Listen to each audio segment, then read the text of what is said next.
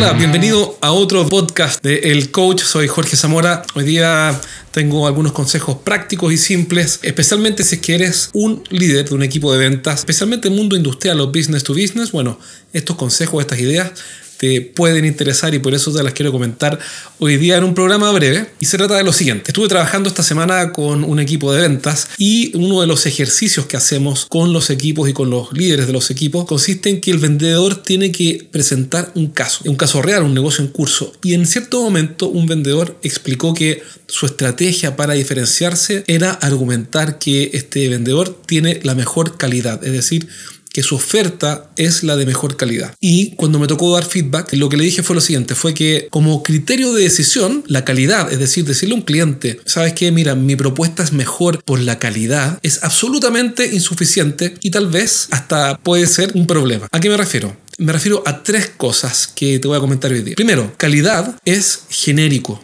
no es específico.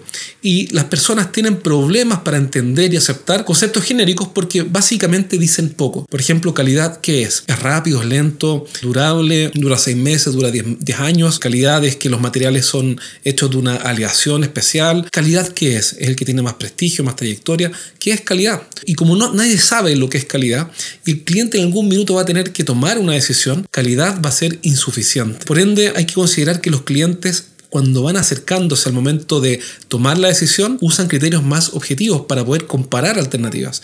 Entonces el primer problema de esa presentación y de ese argumento central por el cual este vendedor quería ganar el negocio era que calidad es genérico y no es específico, no es medible, no es comparable, eh, no permite comparar, mejor dicho, y no tiene una medida, un indicador, algo que nos diga que efectivamente es mejor por alguna razón. Es decir, primer punto, calidad es insuficiente por ser genérico. El segundo punto es que calidad también es perfectamente imitable digamos, ¿qué tan difícil es para un competidor decir calidad? De hecho, en general todo el mundo dice, no, este es un buen producto, es un producto de buena calidad y por ende es perfectamente imitable. Y al ser perfectamente imitable, no quiere decir nada, para efectos de comparación, para nuestro cliente.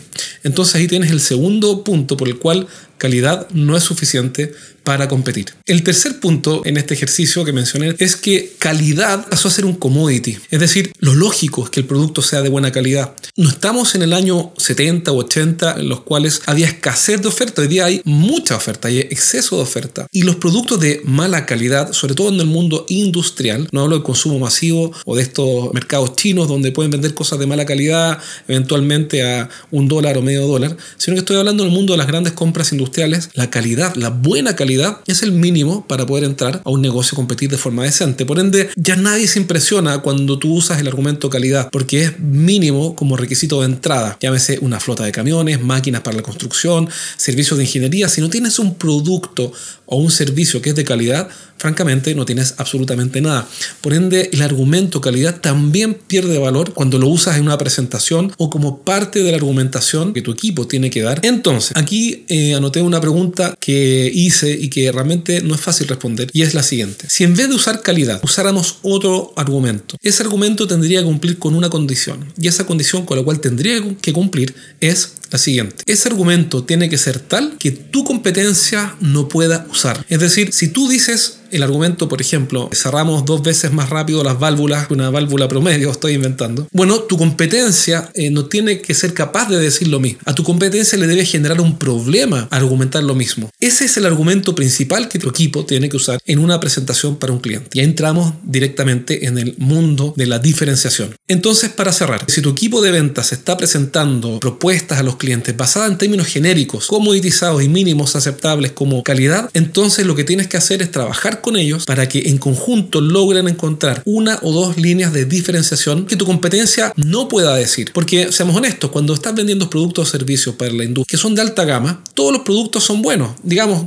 todos cumplen de forma razonable. El punto está en encontrar diferenciadores que sean tan atractivos, interesantes y difíciles de copiar que tengas una ventaja. No digo que con eso vas a ganar todos los negocios, digo que estás dando un paso más para ganar con una ventaja. Entonces la pregunta para cerrar es, ¿qué argumento de ventas mi competencia no puede usar en una presentación cuando esté con mi cliente? Y ahí vas a generar las bases de la discusión con tu equipo de ventas para encontrar ese argumento diferenciador. Espero que este breve programa te haya servido, te haya interesado y recuerda que si quieres saber más de nuestros programas de entrenamientos para gerentes, envíame un correo a jorge.estrategiasdeventa.com